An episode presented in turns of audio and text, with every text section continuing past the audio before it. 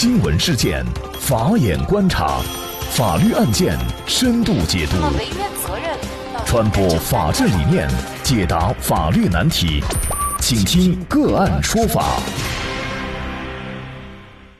大家好，感谢收听个案说法，我是方红。今天呢，我们跟大家来关注华人女子返京拒绝隔离外出跑步，被劝阻以后大喊骚扰。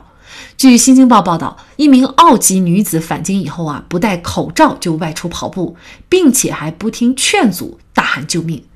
那么，据视频显示呢，三月十六号，一名女子啊，自称是澳大利亚籍的华人，返京以后呢，不仅拒绝隔离，而且呢，还外出跑步，跑步的时候还不戴口罩。那么，社区工作人员就对她进行劝导，但是女子称呢，说她要锻炼身体，病了谁管我？最后竟然高喊救命，有人骚扰，然后进屋关门。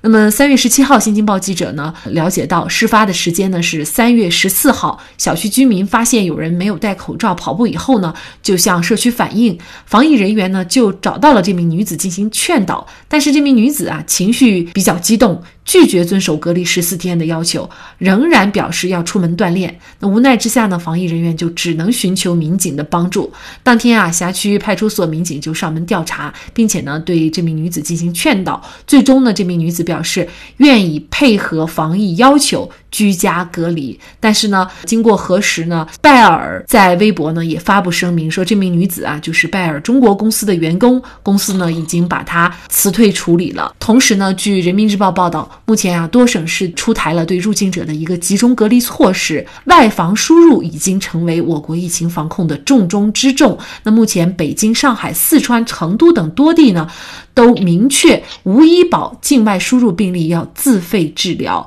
那么十六号，五部门联合发布意见，染疫嫌疑人入境瞒报将被定罪。那么澳籍华人的行为，他将会承担一个什么样的责任？目前呢，虽然有一些城市已经出台了入境人员必须集中隔离的通知。但是呢，还有很多城市啊没有出台这样的措施。那么，对于入境人员是否应该一律的采取集中隔离呢？就这相关的法律问题，今天呢，我们就邀请湖北关注律师事务所刑事辩护专业律师蔡家旭律师和我们一起来聊一下。蔡律师您好。啊，你好，主持人。好，感谢蔡律师。那么。据今天下午的最新消息，三月十八号，北京市公安局出入境管理局呢，依据《中华人民共和国出境入境管理法》第六十七条等规定，决定依法注销梁某岩工作类居留许可，限期离境。那么限期离境呢，是我们看到的在疫情期间首次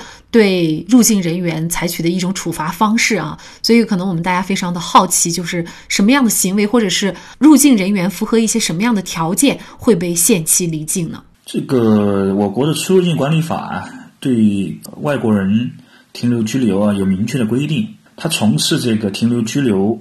不相符的活动或者违反中国的法律法规规定。不适宜在中国境内继续停留居留的，就可以处限期出境。其实我们知道，我们国家每年都有大量的这个入境的外籍人士啊，在生活、工作啊，甚至是永久定居。那么，是不是只要违反了相关的法律规定，就可能会面临限期离境这样的一个处罚呢？我觉得要看，呃，这个外国人他的这个行为本身的造成的影响和他。这个行为的这个违法性和危害后果吧。具体就这一次的这个澳籍女子啊，我个人认为，之所以对他处这个限期出境呢，一是本身这个事情闹得比较大，在网络上沸沸扬扬，舆论的这个反响比较大；第二个，目前是疫情非常敏感、重大的时期，而且国家也确立了叫。内防输出、外防输入这么一个基本的一个政策，对吧？那么现在是这个时间点，特殊的时间点，爆出外籍女子拒绝劝说，对吧？采取相应的这个隔离和这个限制措施，对吧？第三个，在这个事情出了之后啊，第一时间他所在的就职的公司拜耳公司啊，就立即对他进行了辞退，因为他是澳大利亚国籍嘛，他来中国的话。应该也是公务签证，那么他现在他的工作相当于没有了，那么这么一个人，他可能就不太符合他这个签证的内容了，对吧？所以根据这三点啊，公安机关对他处了这个限制出境，对吧？加上他违反了中国的这个传染病防治法的这个规定。至于主持人说的其他人的，就只要有这个违法的，一律处限期出境。这个我觉得要结合这个具体的情况来具体的看待。嗯，那么显然，在这个特殊的时期，对他进行限期离境这个处罚，应该是特别严重的啊，比普通的一些经济处罚，甚至是对于像人身拘留这样的处罚都要严重。因为回去的这个路程啊，其实他也加大了他自身感染这个病毒一个风险。那么，除了限期离境以外，这名女子的行为又是否已经是涉嫌犯罪了呢？其实，根据这个传染病防治法的规定呢。在中华人民共和国领域内的一切单位和个人呢，都必须接受疾控防治机构和医疗机构关于这个传染病的预防控制措施，如实提供这个相关的情况。我个人认为啊，就是这位女子的行为啊，呃，违反了传染病防治法的相关规定的。但是呢，不知道这位女子是否接受了，比方说这个入境申报，是否做了相应的这个检测啊？不知道这位女子是健康的还是确诊患者，或者是疑似患者，或者是这个病原体携带者，或者是上述三类的密切接触者。如果他是一个健康的人和这个其他几类的话，那他面临的这个法律后果那又不一样的。嗯，如果是他身上有这种病毒，他去跑步了，即便他呃自己没有感觉到有什么症状，他自以为我很好很健康，呃，但是也可能会被追究刑事责任。对，而且我要特别强调一点，就是即使他是一个健康人，如果他听从了民警的劝导，可能暂时性的不用追究他的法律责任。如果在以后他又这从家里面出去到这个社区里面，或者甚至是跑出社区外，并且继续不戴口罩的话，即使他作为一个健康人，他仍然有可能会构成这个妨害传染病防治罪。新冠病毒啊，它那个传染方式啊，有一种是接触式的。而且有很多这个患者他是无症状的，为什么现在政府规定的就是说要居家隔离，也是为了阻断这个病毒传播的这个锁链。那么奥籍女子啊，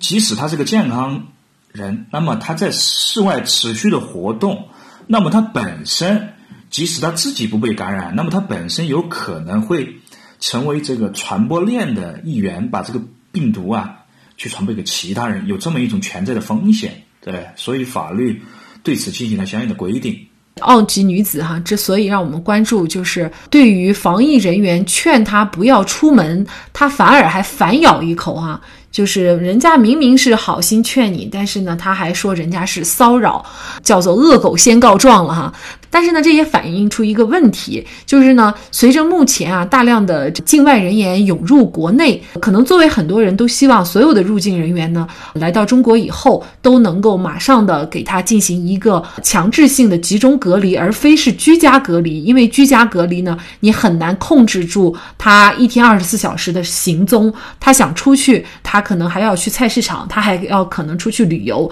嗯，他都无所谓，嗯，因为呢，在国外有一种说法，就叫做群体免疫力的这个说法哈，就是国外他也不需要戴口罩，所以他来了国内呢，他可能会觉得国内的这种管控啊，他不理解，所以呢，他仍然是我行我素的。那么，对于是否应该一律的采取强制的集中隔离，您怎么看？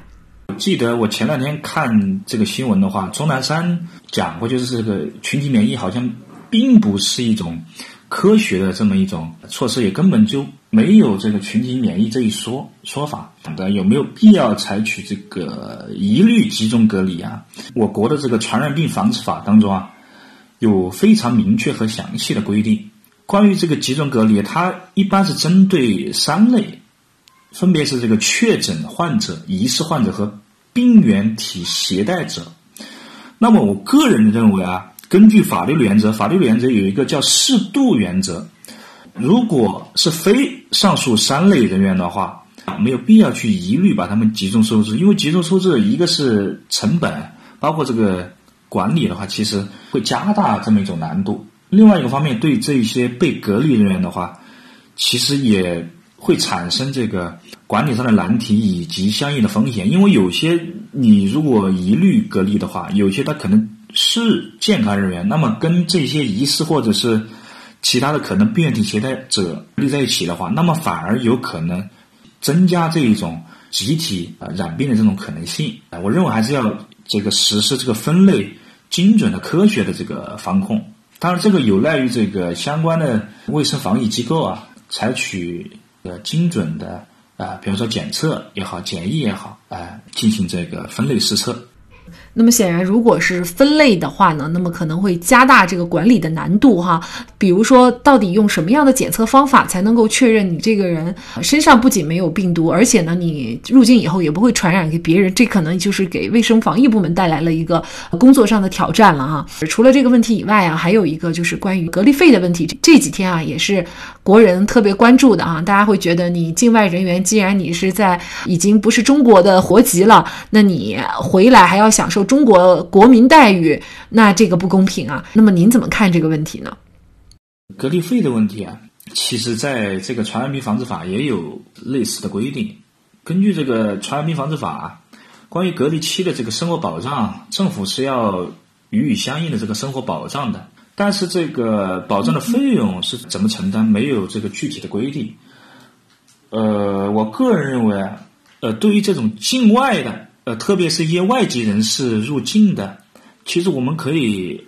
第一是参考这个传染病防治法的相关规定，第二个，我们在国际交往规则当中有一条叫同等和对等原则，就是其他国家是怎样对待我们国家的这个国民和相应的企业的，我们国家就采取这个同等对等原则对待他们的这个企业和国民。其实我们也可以参照。这一条国际原则以及我国的传染病防治法的具体规定，我打个比方，就是说，假设中国的公民在其他国家，那其他国家是怎么对待我们中国公民的？那么，其他国籍的这些国民到中国来，那么我们其实也可以参考这个同等对等原则，那对他实施这个相应的这个待遇，对吧？当然是，如果是确实比较困难的一些外籍或者入境人员，根据传染病防治法。其实我们也有相应的这个减免政策的，呃，我的一个总体的看法还是认为，呃，要进行一个精准这个分类的施策，不要采取这种一刀切式的这么一种做法。古语云啊，有朋自远方来，不亦乐乎？我们中华民族本来就有着悠久的热情好客传统，但是呢，这是以互相尊重为前提的。对于违反法律、践踏尊严的行为，我们必须零容忍。好，在这里再一次感谢湖北关注律师事务所刑事辩护专业律师蔡家旭律师。另外还有一个好消息告诉大家，就是在明天晚上，也就是三月二十号晚上的八点钟，那么我们喜马拉雅会开通直播间，那欢迎大家呢届时来。进入直播间，因为呢，我们会邀请劳动法方面的专家，对目前呢复工下的各方面的劳动用工问题，以及劳动者所遇到的降薪、裁员、加班等等的法律问题呢，跟大家直接的做解答，而且呢，全程是免费的。希望大家在明天晚上呢八点钟直接进到喜马拉雅的直播间，和我们一起交流互动。那么，大家如果想获得我们节目的图文资料，欢迎您关注“个案说法”的微信公众号，在历史消息当中就可以找到这期节目的全部图文资料。那么，大家在生活工作当中遇到一些法律问题呢，也欢迎大家向我们进行咨询。您可以添加幺五九七四八二七四六七这部手机号码的微信号，就可以找到我们。他们都非常的资深、专业和负责任。感谢您的收听，我们下期节目再见。